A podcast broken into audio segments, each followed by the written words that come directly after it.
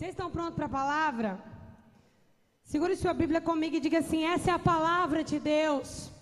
Eu sou o que ela diz que eu sou. Eu tenho o que ela diz que eu tenho. Eu posso o que ela diz que eu posso. E nessa noite eu vou receber a santa, inerrante, poderosa palavra de Deus. E eu não serei mais o mesmo. Nunca, nunca, nunca. Amém. 1 Coríntios capítulo 15, verso. Nós vamos ler a partir do 50. Deixa eu ir lá capítulo 15. Nós vamos ler, na verdade, vamos ler aqui a partir do verso 53. 1 Coríntios 15, 53. Porque é necessário que este corpo se revista da incorruptibilidade e que o corpo mortal se revista da imortalidade.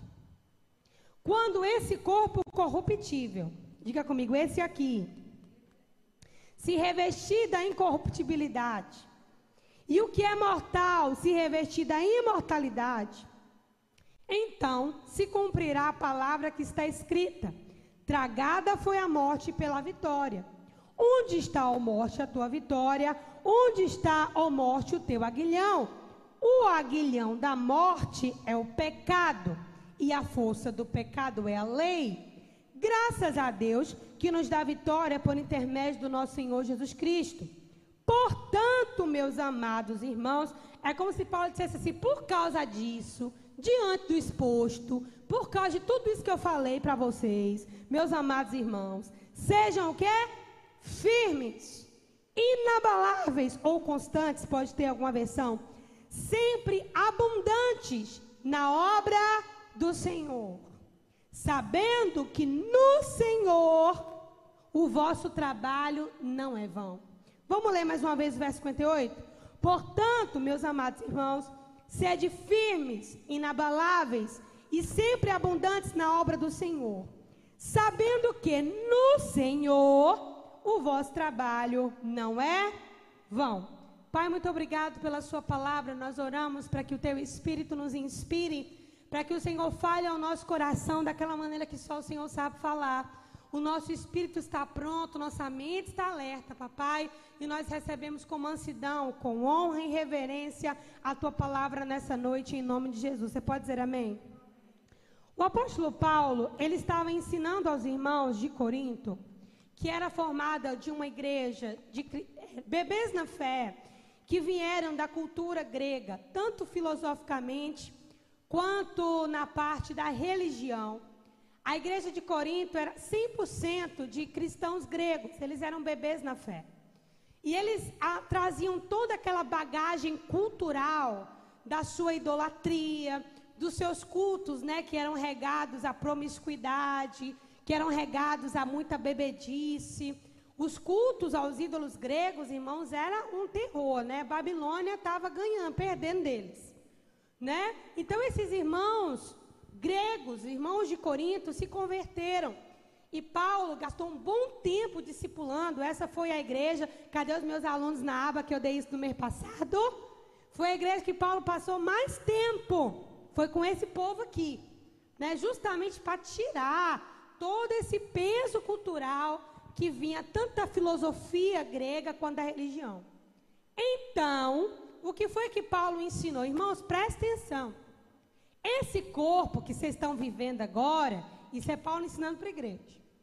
Esse corpo que vocês estão vivendo agora é um corpo corruptível. Por quê? Na cultura grega, o corpo é adorado, ok? As formas físicas são adoradas, veneradas. Paulo está dizendo: esse corpo físico que vocês conhecem aqui, inclusive o meu, ele é corruptível. E a vitória, ela vai acontecer quando esse corpo corruptível for revestido por um outro corpo incorruptível. Quando esse corpo corruptível se revestir da incorruptibilidade, na verdade não é outro corpo, é o mesmo corpo, só que vai ser revestido de incorruptibilidade. E aquilo que é mortal, que é a carne, lembra que Deus disse? O que foi que Deus disse para a terra, para Adão? para o pó, do pó tu vieste para o pó, voltarás. Quando esse corpo mortal, que é esse corpo que vocês têm, for revestido da imortalidade, aí sim, tragada será a morte pela vitória. Paulo estava explicando o que exatamente aconteceu com Jesus. Quando foi que Jesus venceu? Jesus venceu quando ele nasceu de Maria. Jesus venceu quando ele ressuscitou a, a Lázaro e a filha de Jairo. Jesus venceu quando ele operou milagres, irmãos? Não. Jesus venceu quando ele ressuscitou, ou seja, quando o corpo corruptível foi revestido da incorruptibilidade e aquilo que era mortal foi revestido da imortalidade. Aí Paulo vai explicar o porquê que a gente tem que ser firme. Porque esse corpo, ele explica, o aguilhão da morte é o pecado. E o pecado, gente, habita na carne. Carne mesmo, literalmente essa carne que vai né, para o cemitério se Jesus não voltar. Essa carne aqui é onde reside o pecado. A natureza adâmica está nessa carne que nós temos. Por causa dessa carne que ainda não foi revestida da incorruptibilidade, é que existe a famosa guerra da carne contra o espírito. A carne não se converte, não tem remédio para ela. Jesus, irmãos, quando ele venceu na cruz, ele conquistou para nós, no que diz respeito à carne, a ressurreição. Nós ressuscitaremos como ele ressuscitou e estaremos para sempre com ele, seja no arrebatamento da igreja ou através da ressurreição dos mortos. Mas enquanto a gente tiver, diga, na maldita, pode dizer, irmão, diga, na maldita, vai haver essa guerra. Então Paulo está dizendo assim: olha, irmãos, mas não vai ser assim para sempre. Teu coração não vai viver para sempre guerreando carne e espírito. Não vai ser sempre assim esse desejo pelo pecado e esse desejo por Deus, tudo misturado. Paulo está dizendo: não vai ser assim para sempre. Porque tragada já foi a morte pela vitória. Agora, até que esse dia chegue, que você, assim como Jesus, ressuscite dos mortos, ou você participe do arrebatamento da igreja quando o seu corpo será glorificado, até que esse momento chegue, você vai precisar ser o quê? Firme, constante e abundante. Aí Paulo vai dizer aonde é que é que a gente tem que ser firme, constante e abundante. Ele disse o que no verso 58 aí? Na obra do Senhor, sabendo que no Senhor o vosso trabalho não é vão. Para a gente ser firme, quem gostaria de ser firme aqui? Amém? Para a gente ser firme, você não admira um cristão convicto? Você não, acredita, não admira um cristão firme? Não é? Você observa um cristão assim, cara que está padecendo. Você ouve testemunho de missionários da igreja perseguida. Você se sente uma formiga perto deles, né? Porque o pessoal sofre. Aquela menina que ficou três anos presa no container. Meu Deus do céu. Né? É uma pessoa de muita fé. Né? Então, você olha para a fé dessas pessoas e você gostaria também de ser firme. Mas, gente, ter fé e ser firme são coisas diferentes. Fé em si mesma, que é o que muito cristão confunde, fé em si mesma é abstrato. Eu posso, da minha cabeça, acreditar que esse celular tem poderes mágicos. Eu posso acreditar da minha cabeça que esse ventilador cura. Fé em si mesma não resolve muita coisa, não. A fé, ela é um instrumento. Mas mais importante do que a fé é a razão da nossa fé. Qual é a razão da nossa fé? o motivo pelo qual cremos. É o que Pedro ensina em 1 de Pedro, capítulo 3, verso 15. Estejam sempre prontos para responder a todos qual é a razão da vossa fé. Pedro não disse assim, não estejam prontos para dizer eu creio. Até porque a Bíblia diz, né, que até os demônios creem e estremecem. Não é exatamente a nossa fé que faz muita diferença, mas a, a razão pelo pela qual nós cremos. Por que, que eu creio? Por isso eu coloquei o tema da mensagem: sabedoria para ficar firme. Porque tem pessoas que pensam que ficar firme é uma questão de fé. Não, eu vou crer, eu vou crer, eu vou crer, eu vou crer. Mas já diz Tiago, irmãos, a fé sem obras é morta. Então, nem sempre a fé resolve o problema. Nem sempre a fé vai ser a resposta mais indicada. É preciso sabedoria para ficar firme. E essa sabedoria para ficar firme, gente, começa na investigação da nossa fé. Hoje vocês vão fazer uma anamnese da fé de vocês aqui. Não precisa me responder, quero que você pense. Por que, que eu creio em Deus? Eu creio porque alguém me disse, porque meu pai me disse, porque meus avós me disseram, por que, que eu creio em Deus? Porque eu entrei na igreja um dia desesperado e eu recebi uma palavra. Qual é a razão da sua fé? A minha primeira pergunta. Que sabedoria, sabedoria investigativa. Eu estou ensinando a vocês o que Salomão escreveu. Salomão disse assim: comparei uma coisa com outra para claramente entender. Salomão, a sabedoria dele levava ele a fazer comparações para chegar a conclusões. Sabedoria comparativa, sabedoria investigativa. Por isso eu estou te perguntando. Sabedoria vai ficar firme. Vamos começar do começo. Por que você crê? Qual é a razão da sua fé? Porque, irmãos, tem pessoas que podem estar na igreja hoje e o mesmo motivo que traz a ela a igreja hoje é o mesmo motivo que leva ela não, não ter rede de candomblé, por exemplo. Entende o que eu estou falando? Por isso que eu falo que a razão da fé é mais importante do que a fé em si. É como se a nossa fé fosse o carro e a razão da nossa fé fosse o destino. Então eu quero te perguntar, sabedoria, por que, que você crê? Por que você crê no Evangelho? Qual é o sentido do Evangelho para a tua vida? Não, eu estou na igreja para casar, eu estou na igreja para ganhar dinheiro, eu estou na igreja porque Deus me fez uma promessa, eu estou na igreja porque eu quero ficar rico, eu estou na igreja porque eu gosto de cantar e de tocar, eu estou na igreja porque eu gosto de pregar, eu estou na igreja porque é um ambiente legal onde eu tenho amigos, eu estou na igreja porque se eu não ficar na igreja eu vou para o inferno, eu estou na igreja. Qualquer um desses motivos, se foi o que você pensou, irmão, o tamanho do teu motivo é o tamanho da tua fé. Você tem uma fé grande quando você tem um motivo para crer grande. Por isso que você está no nível que sua fé está. Amém? Você está no nível que sua fé está. E a nossa fé, ela não precisa ser grande para fazer muitas coisas. Jesus disse que ainda que nós tivéssemos uma fé do tamanho de quê? Do, você vê qual é o panorama espiritual com relação à fé.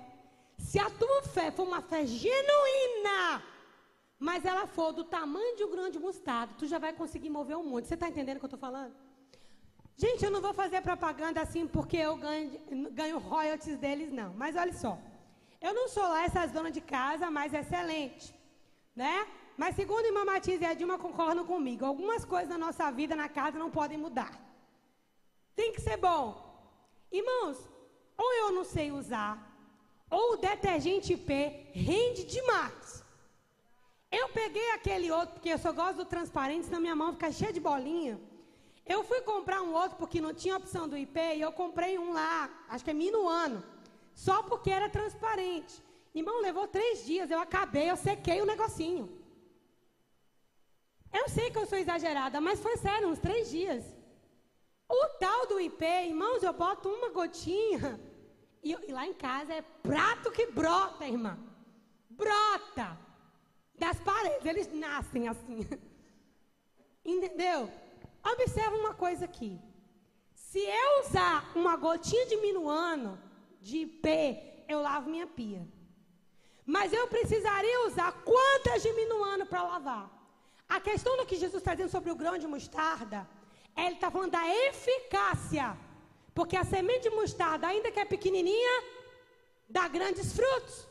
Então, uma fé genuína, ainda que pequena, dá grandes frutos. Agora, uma fé contaminada, ainda que gigante, não dá em nada. É um minuano. Quem está entendendo, diga amém. Hoje, não sei se foi o exemplo mais adequado, mas só para vocês entenderem o que eu estava querendo dizer. A nossa fé precisa ser genuína, ainda que pequena. E para você ter uma fé genuína, você tem que investigar a razão da sua fé. Não é o motivo pelo qual você parou na igreja, porque isso é diverso. N situações. Tu pode ter parado na igreja porque alguém clamou muito pela sua vida. Né? Porque alguém orou muito por você. Da, da porta da igreja para trás, não importa muito. Mas uma vez que você tomou uma decisão por Jesus consciente, aí você precisa saber a razão da sua fé. E a razão da sua fé é que vai te dar substância para ser firme ou vulnerável. E por isso que a fé é investigativa. O Evangelho é a única re religião investigável do mundo. Para aqueles que combatem o Evangelho, o Evangelho é a única religião investigável do mundo, tanto com datações históricas quanto filosoficamente.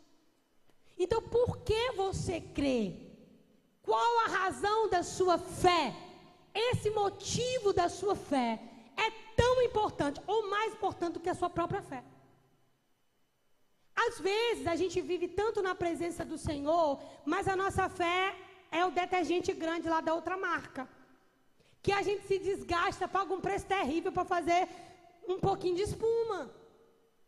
Então a qualidade da fé é mais importante do que o tamanho da fé. Quem está entendendo, diga amém. Então, vou te fazer essa pergunta. No que, que está baseada a tua fé? No que? Pastora, se você me responder que tua fé está baseada porque Deus te prometeu alguma coisa, eu vou te dizer. Irmão, o fato de Deus prometer não significa necessariamente que ele vai cumprir. Não porque ele dá uma palavra e volta atrás. É porque a gente nem sempre está na mesma condição de coração de quando ele nos prometeu. Então, promessa de Deus não é um terreno para você ser cristão só por causa dela. Lembra que Deus disse para Samuel? Eu prometi que toda a tua casa estaria diante de mim, não foi assim? Depois Deus disse, por causa dos pecados do filho de Eli, Deus falou o quê? Longe de mim, tal coisa. Por quê? Você não corrige nem seus filhos, como que eu vou botar essa descendência para cuidar da minha casa? Né? Então, a promessa de Deus em si não é uma razão para a gente crer em Deus. Eu não creio em Deus porque Ele me fez uma promessa. A minha fé tem, tem que estar baseada em algo mais substancial. Ficar firme, irmãos. A gente estudou aqui na semana passada, é reflexo das armaduras do Espírito. É alguém que está vestido, revestido. E não é de uma maneira mística, é de uma maneira inteligente. Capacete da salvação foi o que eu preguei na semana passada. Uma mentalidade blindada. Uma mentalidade, irmão, que o mundo todo desane, que o povo se desvie, que as pessoas se explodam para lá, mas a tua fé está firmada. Então, por que que você crê? O motivo da sua fé. Esse motivo vai determinar se tu vai ficar firme ou vulnerável. Quem está entendendo, diga amém. Essa disposição para a gente esmiuçar a nossa fé é pouco ou nunca pregada em lugar algum. Porque fé é uma coisa que dá resultado. Seja uma fé contaminada, seja uma fé genuína. Fé é um negócio que dá resultado. Algumas pessoas chamam de pensamento positivo, não é? Fé é um negócio que dá resultado. Mas, irmãos, ter resultado não significa que tu vai ficar firme. Porque quando os resultados não acontecerem, tu deixa de estar firme também. Então, não são os resultados que dão substância à minha fé. Não pode ser assim. Esmiuçar a razão da nossa fé. Uma fé firme precisa ter um motivo firme. Diga comigo, uma fé firme precisa ter um motivo firme. Se os meus motivos, pode dizer, forem frágeis, eu vou ter uma fé frágil. E às vezes você fica, Senhor, minha fé é tão fraca, Jesus, minha fé é tão fraca. Ó oh, Senhor, quando eu penso que eu estou engrenando, eu dou um, um para frente, dois para trás. Sabe por que, que a fé de muita gente é fraca? Porque os motivos que sustentam essa fé são fracos. Irmãos, o que, que vocês acham que levou Paulo a fazer essa, essa afirmação que eu vou dizer agora? O cara está preso, açoitado, apanhando feito um condenado só para levar o evangelho. E aí, de repente, ele solta essa afirmação aqui, ó. Eu estou preso, mas a palavra de Deus está correndo. O que, que você acha que fez Paulo fazer essa, essa afirmação? Eu posso estar até preso, mas a palavra está voando. Sabe por que, que Paulo fez essa afirmação? Diga comigo, porque ele tinha motivos firmes. A substância da fé de Paulo não era que Deus, toda vez que ele fosse preso, mandasse o anjo para ele cantar meia-noite. Aí à meia-noite ele cantava, vai que Deus manda de novo, né? Eu cantei à meia-noite naquele dia, então os anjos vieram, abalou as prisões, todo mundo foi livre. Então eu vou cantar de novo, porque toda vez que eu for preso, Deus vai me libertar. Deus disse isso? Porque Deus não disse, Paulo não creu. Porque Deus não disse, Paulo não criou expectativa. Porque Paulo colocava expectativa e fé baseado nos motivos firmes. Por isso que ele disse assim: ainda que o meu exterior se corrompa, o meu interior, contudo, se renova. Paulo está dizendo assim: eu posso estar até velho por fora, mas por dentro eu estou renovado. O que, que faz um cara fazer uma afirmação dessa, irmão, debaixo de porrada? Alguém que tem motivos e convicções firmes. Então, por que que muitas vezes a nossa fé é fraca? Porque os nossos motivos são fracos. Os motivos pelos quais nós cremos em Deus são fracos. Você pode até se aproximar de Deus por um milagre, mas você não caminha muito tempo com Deus por causa desse mesmo milagre. Quer ver um exemplo? Jesus multiplicou comida para aquela multidão que estava caminhando com ele atrás dele três dias. Depois que Jesus deu comida para ele, Jesus veio com um discurso pesado. Quem não comer da minha carne, quem não beber do meu sangue, não terá parte do reino de Deus. Esse povo, irmãos, o mesmo povo que caminhou destemidamente três dias atrás de Jesus, continuou atrás dele? Não. Aí Jesus disse: Vocês não estão aqui por causa da palavra que eu tenho para vocês. O próprio Jesus, vocês estão, aqui porque eu multipliquei o pão para vocês lá atrás. E é por causa disso que vocês estão aqui de novo. Então, qual que é o problema, Dani, da fragilidade da nossa fé? Primeiro, motivos frágeis. Milagre é motivo frágil, porque nada garante que Deus vai fazer de novo. Quantas vezes Deus apareceu na sarça para Moisés, irmão Martins? Uma e nunca mais. Se a fé de Moisés fosse depender de Deus aparecer na sarça, ele morria. Quantas vezes Deus abriu o mar vermelho? Uma e nunca mais. Se a fé dele fosse depender do mar vermelho se abrir, irmão, acabava. Milagre é motivo frágil, porque nada garante nem que Deus vai fazer e tampouco que Deus vai fazer de novo. Promessa não é motivo forte, promessa é motivo frágil. Milagre é motivo frágil. E sabe qual é o pior ainda? Porque lembra que eu falei que Paulo não criava expectativa no que Deus não disse? E por isso a fé dele estruturava? Qual é o nosso problema, Dani? A gente põe expectativa no que Deus não disse. Daí a gente se desgasta porque aquelas coisas não acontecem. E a gente ainda vai chorar no colo de Deus como se fosse ele que não cumpriu. E quando alguém fala alguma coisa para você e não cumpre, da outra vez tu tende a desconfiar. Aí quando Deus fala alguma coisa de verdade, tu já não confia no mesmo? Com a mesma convicção. Porque tu tem uma ideia de que Deus não cumpriu algo que nem foi Ele que falou. É o problema das expectativas erradas. E eu vim nessa noite para te dizer: não põe expectativa no que Deus não disse, no que você acha que Deus disse. Amém, irmãos? Porque eu vou te dizer, o que Deus disse, irmão Martins e Lucas, está escrito, ele vela pela sua palavra para cumpri-la. Deixa eu explicar para vocês o que é velar. Posso ir aqui atrás, Caleb? Está aberta a câmera? Abre aí a câmera, por favor. Eu vou explicar para vocês o que é velar. É como se esse jarro, esse buchinho aqui, fosse a palavra que Deus deu. A Bíblia fala que velar é Deus estar olhando para a palavra. Ele está velando por essa palavra até que ela se cumpra.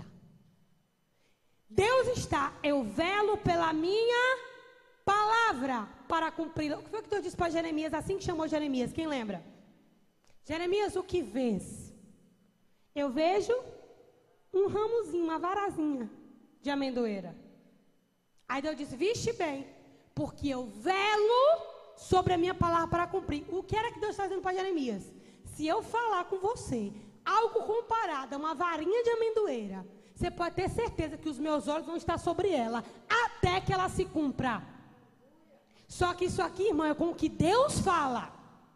Com o que Deus não falou, diga comigo, Deus está descosta. Aí, Deus está velando por uma coisa e a gente está velando por outra. Que Deus nem falou e nem está olhando. Quem está entendendo, diga amém. Então, essa é a razão, uma das razões pelas quais as pessoas têm uma fé frágil. Elas têm motivos frágeis. Promessa não é motivo frágil. Milagre não é motivo. Promessa não é motivo forte, é motivo frágil. Milagre não é motivo forte, é motivo frágil. Uma outra coisa, experiência pessoal. Uma experiência pessoal é algo que já está dizendo, né? É O pior erro de alguém é quando ele vem para Deus achando que Deus vai fazer na vida dele a mesma coisa que está fazendo na vida do outro. Quando eu era adolescente, no tempo que eu usava 36, eu lembro que um dia eu estava começando esse negócio de orar, né, de buscar. Meu líder na época orava duas horas de relógio assim, eu ficava olhando. Falei, meu Deus, dois minutos eu não tenho mais palavra, como é que esse homem era duas horas? Aí eu lembro que eu, eu usava uma sainha jeans e eu estava no meu quarto orando. Só que eu estava de joelhos, apoiada sobre os meus joelhos. Irmão, e de repente, o botão da saia fez assim, ó. Puff! Irmãos, vocês acreditam que eu pensei que era um demônio? Irmãos, eu regalei um olho, acendi a luz. E na minha experiência pessoal, eu achei que o demônio tinha aberto meu zíper, meu botão. Era o buchinho esticando. experiência pessoal não é motivo firme, é motivo frágil. Experiências, elas podem ser confabulações da nossa mente. Experiência pessoal não é motivo para você crer. Deus não te dá uma experiência para você crer. Deus te dá a palavra dele para você crer. E a palavra traz a experiência. Quando a experiência quer te levar para a palavra, o caminho está errado. Mas quando a palavra te leva a uma experiência, você pode firmar os seus pés. Então, queridos, nem experiência pessoal, nem milagre, nem promessa. Tudo isso aqui é motivo frágil e uma fé frágil. Sabe por que, que Israel ficou tão fragilizado? Quem pode acompanhar a mensagem e entender onde eu quero chegar? Por que, que vocês acham que Israel judiou tanto dos profetas, judiou das, das palavras de Deus, judiou do Messias. Eles são o povo do quê? Da promessa. Tudo que eles compreendem sobre Deus está em uma promessa. Tudo que eles compreendem sobre Deus é que eles são filhos de Abraão. E que da linhagem de Davi vai se levantar um outro Messias. Que vai devolver para eles uma terra física. E que os demais gentios estão condenados ao inferno porque não são descendência de Abraão. Porque eles têm uma fé frágil. Porque eles estão apoiados numa promessa. Não estão apoiados numa pessoa. Eles não conseguem compreender o que Paulo disse. Paulo disse: se Abraão era gentil, e em um gentil foi que Deus chamou o seu próprio povo, como Deus nos deixaria fora da aliança agora, os gentios. Mas por quê? Toda expectativa está em cima do cumprimento de uma promessa. Por que, que eles vão cair feito patim nas garras do anticristo? Porque o anticristo vai vir supostamente cumprindo as tais promessas. Aí é só com Israel que acontece isso? Não!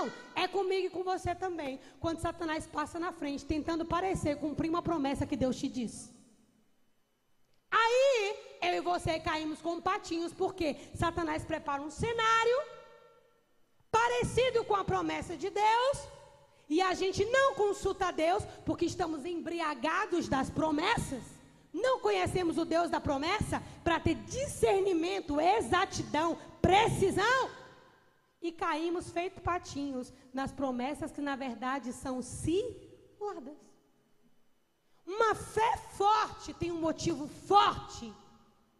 E um motivo forte não é uma promessa. Imagine que Marta se relacionasse, fosse minha amiga, porque eu prometi para Marta um óculos de ouro. Então tudo que Marta faz para mim, ela faz porque eu prometi para ela um óculos de ouro. Ela me ajuda porque eu prometi para ela um óculos de ouro e toda vez que ela me ajuda, ela ainda me lembra: "Ó, oh, Susan, tu me lembra que tu me prometeu um óculos de ouro?" É exatamente assim que nós nos relacionamos com Deus. Ela não se importaria com os meus filhos, com o meu casamento, com a minha vida. Ela só se importaria com óculos de. Essa pessoa não é Marta, viu, gente? Pelo contrário, é um coração maravilhoso que ela tem. Eu estou dando um exemplo, tá? Mas é assim que a gente faz com Deus. Se a gente tira um, um copo de lixo do chão da igreja, Senhor, tu lembra daquela promessa daquele dia? Um relacionamento com base em promessas não vai para lugar nenhum. Um relacionamento que dá certo é um relacionamento baseado em aliança. Aliança é até que a morte nos separe. Seu relacionamento com Deus não pode ser baseado numa promessa, nenhum milagre. É por quem Ele é. Se você quiser ter uma fé forte, você precisa ter um motivo forte. E não existe um motivo mais forte além do que João 3,16. Porque Deus amou o mundo de uma tal maneira que deu seu Filho unigênito para que todo aquele que nele crê não pereça, mas tenha a vida eterna. Não existe um motivo mais forte do que esse. Não existe um motivo mais forte. Por que, que Davi disse isso? Na minha estupidez, na minha ignorância, eu estaria dizendo: todo homem é mentiroso. Mas ele lembrou: vixe, eu também sou, porque eu adulterei com Batseba. Aí quando ele lembra do que ele fez, ele diz assim: o que, que eu vou dar para o Senhor? Por tantos benefícios, porque eu não merecia. Estão entendendo o que eu estou falando? Aí ele diz: Eu vou tomar o cálice da salvação. Eu vou aceitar esse cálice que Deus coloca na minha mesa. Porque para o Senhor custa caro que eu vá penar. Custa caro para Deus o meu sofrimento. Custa caro para Deus que eu vivo uma vida que Ele não preparou para mim. Então eu vou aceitar o cálice da salvação. Eu estou aqui nessa noite para abalar as estruturas da tua fé. Eu estou aqui nessa noite para abalar as estruturas da tua fé. E se não houver um motivo firme dentro de você, através da palavra, isso ser impregnado no teu espírito.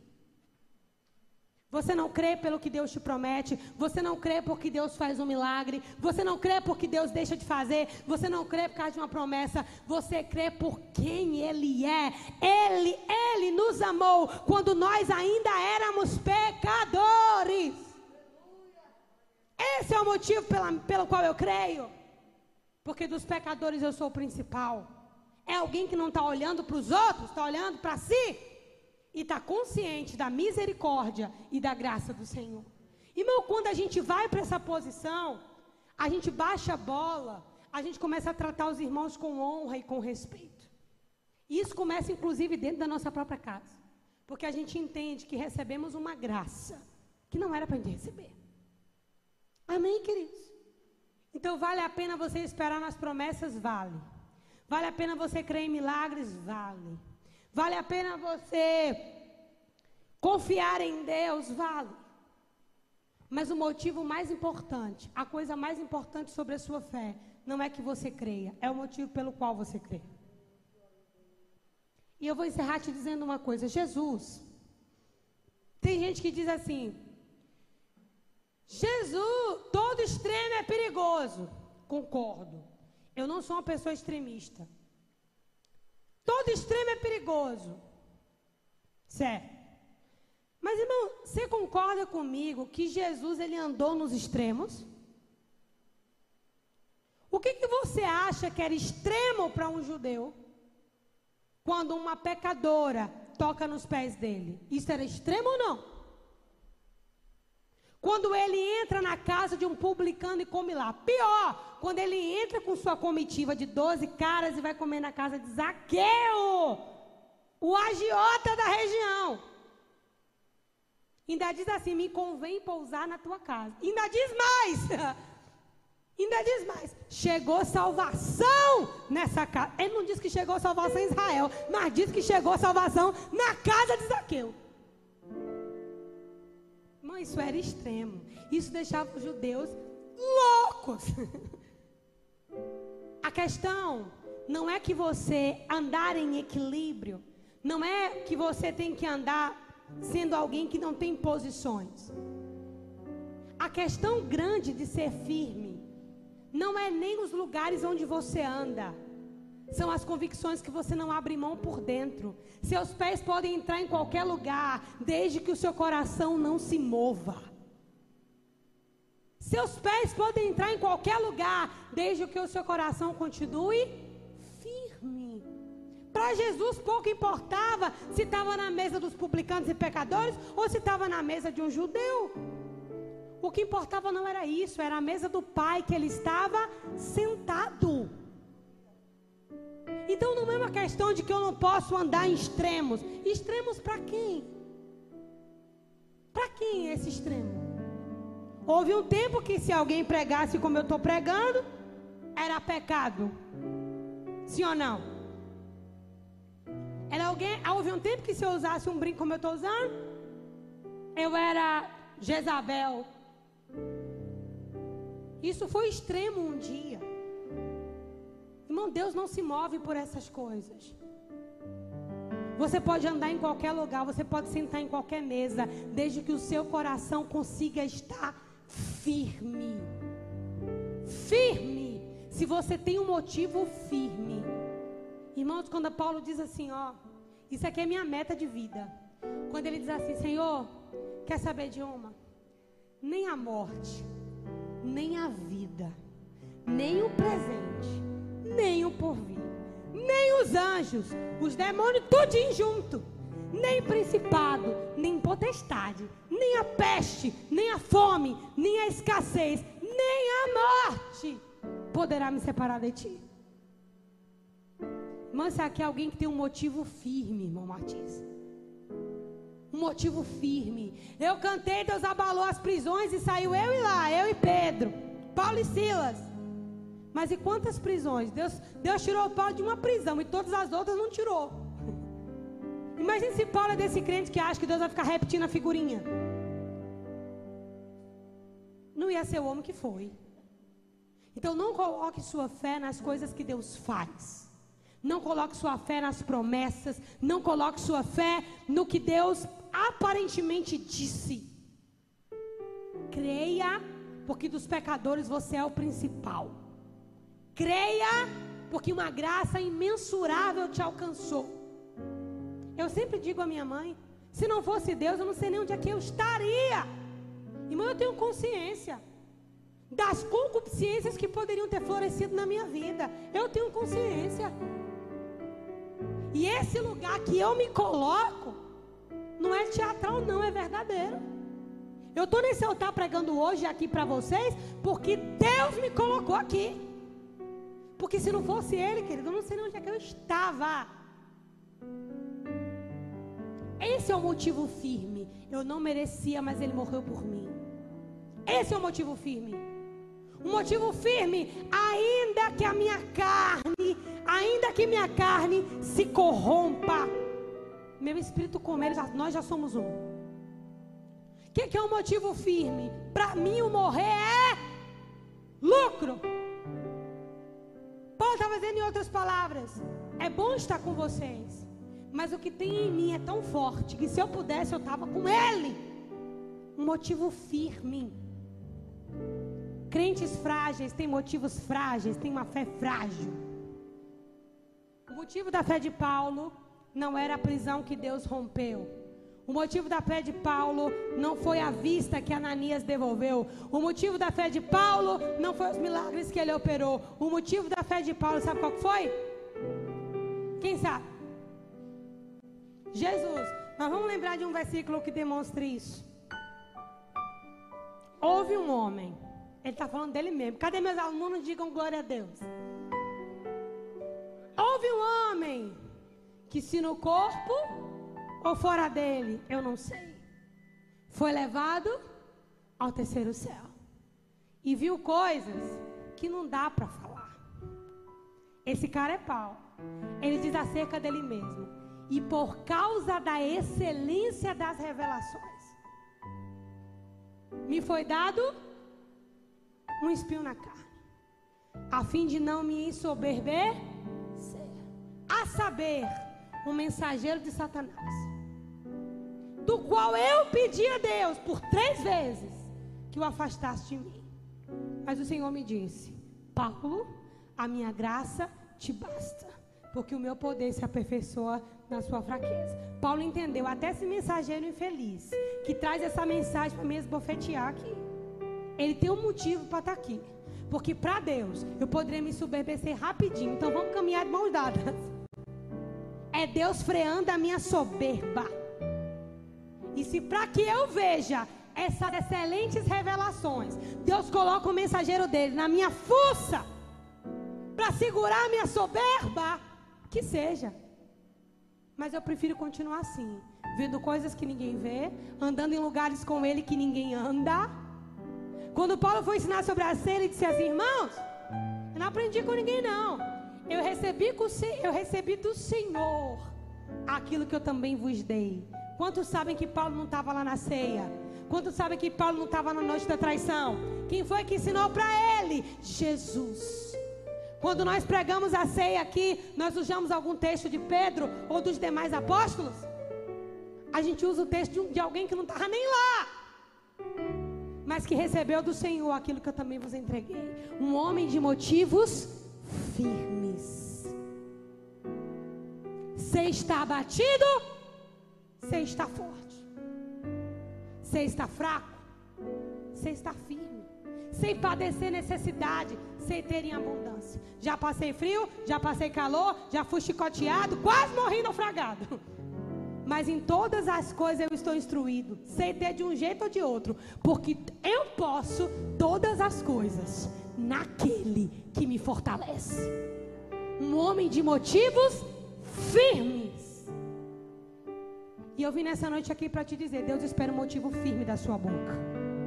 Deus espera um motivo firme da sua parte. O motivo firme não é o milagre, não é tua cura, não é tua prosperidade. O motivo firme não é esse. Eu não queria que você andasse comigo interessado no que eu te dou. Você ia gostar que alguém ande com você só pelo que você se oferece? Por que, que você acha que Deus ia gostar de um bando de gente que anda atrás dele só porque fez uma promessa? Deus quer que nós desfrutemos, irmãos. A promessa é Ele. Ele é o nosso Éden. Jesus é o Éden da igreja. Não é Canaã. É o Éden. É o começo.